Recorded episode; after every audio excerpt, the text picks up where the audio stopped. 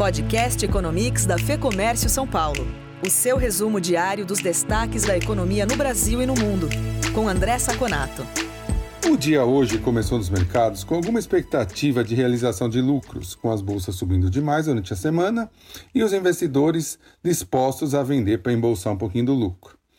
De qualquer maneira, logo no começo do dia, as vendas de varejo de abril sobre março da União Europeia, que vieram com uma queda de apenas, entre aspas, 11,7%, porque a previsão era 19%, e a presidente do BCE, Christine Lagarde, que falou que vai expandir o processo de compras emergenciais por mais 600 bilhões de euros, totalizando 1,35 trilhão, fez com que o mercado desse uma ligeira virada para positivo.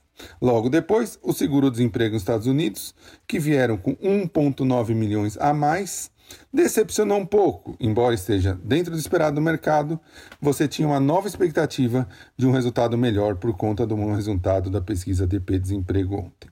Além disso, Lagarde falou no seu pronunciamento que o PIB da zona do euro deve cair 8,7% esse ano e só crescer 5,2% ano que vem, o que deu uma desanimada nos mercados, fazendo que as bolsas fechassem próximas de zero, mais para o campo negativo.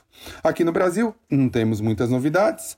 Tivemos a entrevista do diretor do Banco Central, Fábio Kanzuk, que não trouxe grandes novidades também a expectativa de corte de 0,75 continua. No lado político, tensões aliviadas, nada acontecendo, poucas é, afirmações do presidente, do Congresso ou mesmo do STF. Então a luta ficou meio entre a realização e a animação dos mercados. No final, a realização perdeu. A alta na bolsa foi de 0,81 a 93.826 pontos. Já o dólar sofreu uma alta na briga do Banco Central com os bancos compradores para saber se a cotação ia ficar muito abaixo de 5,10. O dólar fechou com 5,13 e alta de 0,81%. Por hoje é só, até o próximo Economics.